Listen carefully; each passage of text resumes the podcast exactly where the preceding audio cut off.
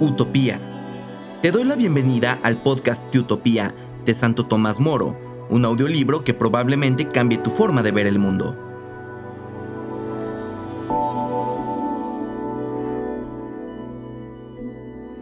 En este cuarto episodio estamos en el libro primero y leeremos de la página 13 en el tercer párrafo a la página 17 en el segundo párrafo. Pues bien, en este país al convicto de robo se le obliga a devolver lo sustraído a su dueño y no al rey, como suele hacerse en otros lugares. Piensan que sobre lo robado tanto derecho como el rey tiene el mismo ladrón. Si lo robado se ha extraviado, entonces se paga lo correspondiente, con los bienes confiscados que pudiera tener el ladrón. Caso de sobrar algo, se reparte entre su mujer y sus hijos. Él, en cambio, es condenado a trabajos forzados. Si el robo no va acompañado de circunstancias agravantes de crueldad, ni se le encarcela ni se le ponen grilletes, se le destina en libertad y sin policía a trabajos públicos. A los morosos o recalcitrantes no se les estimula con prisión, sino con látigo. Los que trabajan bien no reciben malos tratos. Se les pasa lista todas las noches y se les encierra en celdas donde pasan la noche. Aparte de trabajar todos los días, no tienen ninguna otra penalidad. Su alimentación en efecto no es mala. La misma sociedad para la que trabaja se cuida de su sustento. Si bien los procedimientos varían de un lugar a otro, en unos lugares los gastos del sustento se cubren con las limosnas de la gente. Parece un recurso precario, pero dada su generosidad resulta el más ventajoso. En otros lugares se destinan a estos efectos rentas de fondo, públicos o bien impuestos especialmente en proporción al número de habitantes. Hay también regiones en las que no se les emplea en trabajos públicos, por ello cuando alguien necesita un obrero, lo contrata en la plaza pública, en tal caso conviene con él el jornal, siempre un poco más bajo al de la mano de obra libre. La ley faculta al dueño castigar con azotes al perezoso, con esto se logra que no estén nunca sin trabajar y que todos los días aporten algo al erario público, además de su propio sustento. Todos han de llevar el vestido del mismo color, un color propio de ellos, no se les corta el pelo al rape, sino que se les hace un corte especial por encima de las orejas, una de las cuales se les corta ligeramente. Pueden recibir de sus familiares y amigos alimento, bebidas y vestidos del color prescrito, pero es un delito capital aceptar dinero tanto para quien lo da como para quien lo recibe. Es asimismo peligroso para un hombre libre recibir dinero de un condenado, y la misma pena está prevista para los esclavos, así llaman a los condenados que se hacen con armas. Cada región marca a sus condenados con una señal en particular. Hacer desaparecer esta señal es un delito capital. La misma sentencia recae sobre los que han sido vistos fuera de sus confines o se les ha sorprendido hablando con un esclavo de otra región. El intento de fuga es tan delito como la misma fuga. El cómplice de la misma es castigado con la muerte si es esclavo y pasa esclavo si es libre. Hay también establecidas recompensas para los delatores, para el libre, dinero, para el esclavo, la libertad, asegurando con ello a ambos el perdón y la seguridad del secreto, a fin de que no resulte más seguro preservar una mala intención que arrepentirse de ella. Tales son las leyes y procedimientos que siguen en esta cuestión, como ya dije. Bien se echa de ver la utilidad y el sentido de humanidad que las inspira, pues la ley se ensaña contra los delitos y respeta a unos hombres que, por fuerza, han de ser honorables ya que después del delito reparan el mal que hicieron con buena conducta.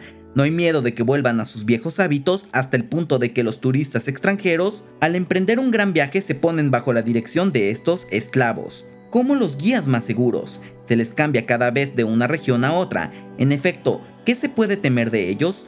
Todo les aparta naturalmente de la tentación de robarte. Están desarmados, el dinero les delataría. Caso de ser descubiertos, serán castigados, no quedándoles esperanza de huir a ninguna parte. ¿Cómo puede ocultarse o engañar a un hombre vestido de forma tan singular? Aunque se escape desnudo, sería delatado por el defecto de la oreja. Queda excluido también el peligro de que puedan conspirar contra el Estado, pero para llevarlo a cabo tendrían que estar de acuerdo con los esclavos de otras regiones. Ahora bien, tal conjura es imposible desde el momento en que no pueden ni reunirse, ni hablar, ni saludarse. ¿Cómo podrían confabularse con otros hombres si para ellos el silencio es un peligro y la delación les acarrea mayores ventajas?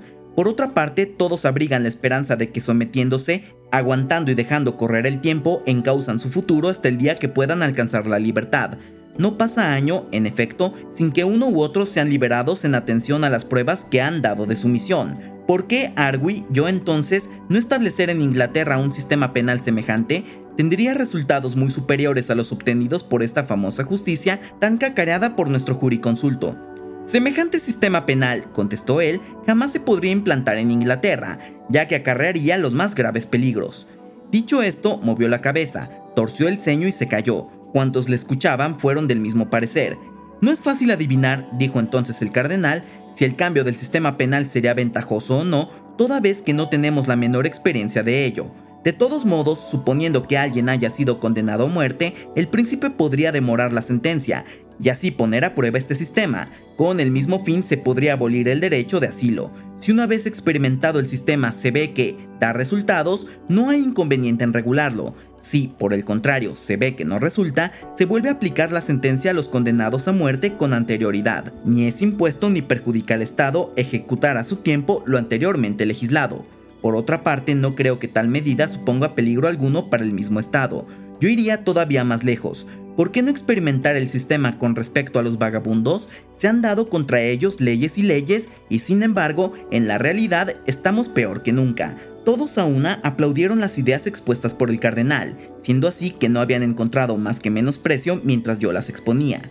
Alababan sobre todo lo referente a los vagabundos, punto que había añadido él de su cosecha. Me pregunto ahora si no sería mejor pasar por alto el resto de la conversación. Tan ridícula fue. No obstante, referiré algo de ella, ya que no fue mala y toca un poco a nuestro propósito.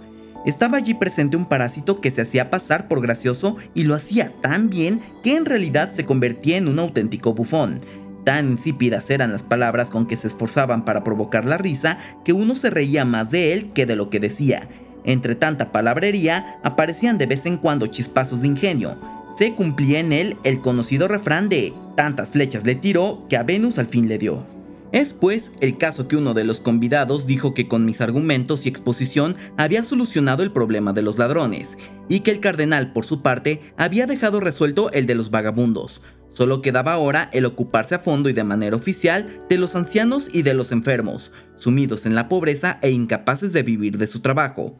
Dejadme, decía el bufón, yo soluciono eso rápido. Estoy deseando quitar de mi vista a esta gente miserable. Me asedian constantemente con su música quejumbroso. Pero nunca han logrado arrancarme un solo céntimo. Siempre me pasa lo mismo, o me piden cuando no tengo, o no tengo ganas de darle cuando me piden.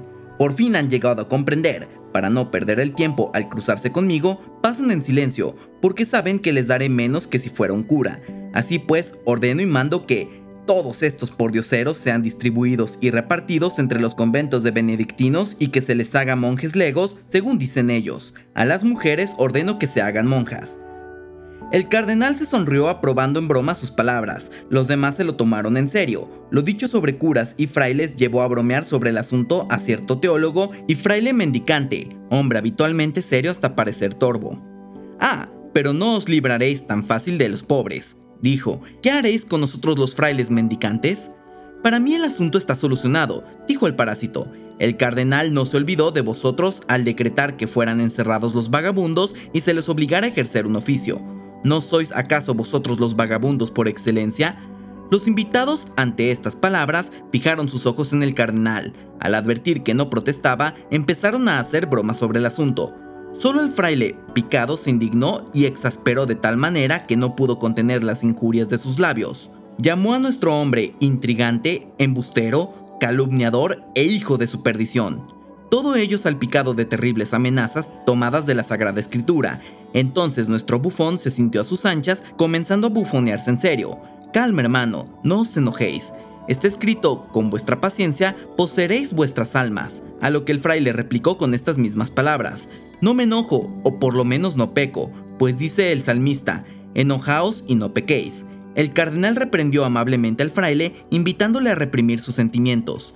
No, señor, contestó el fraile, es el celo el que dicta mis palabras y el que me empujaba a hablar. Es el mismo celo que movía a los santos, por eso está escrito, me devora el celo de tu casa.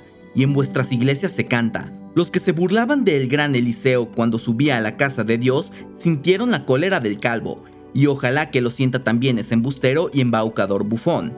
No dudo, dijo el cardenal, de que al hablar así obréis con buena intención, pero me parece que obraríais más sabiamente, si no más santamente, evitando contender con un necio en una querella tan ridícula. No, señor, de ninguna manera obraría más cuerdamente, pues el mismo Salomón, sabio como ninguno, dice, responde al insensato de acuerdo con su necedad, que es precisamente lo que intento yo hacer.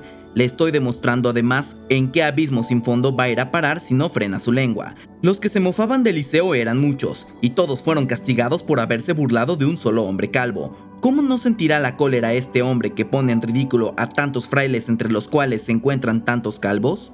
Aparte de que tenemos una bula papal que excomulga a todos los que se rían de nosotros.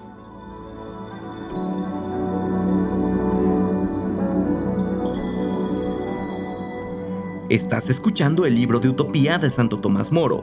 Si te está gustando o sirviendo de alguna manera, no dudes en compartirlo en tus redes sociales. También recuerda seguirnos en tu plataforma favorita.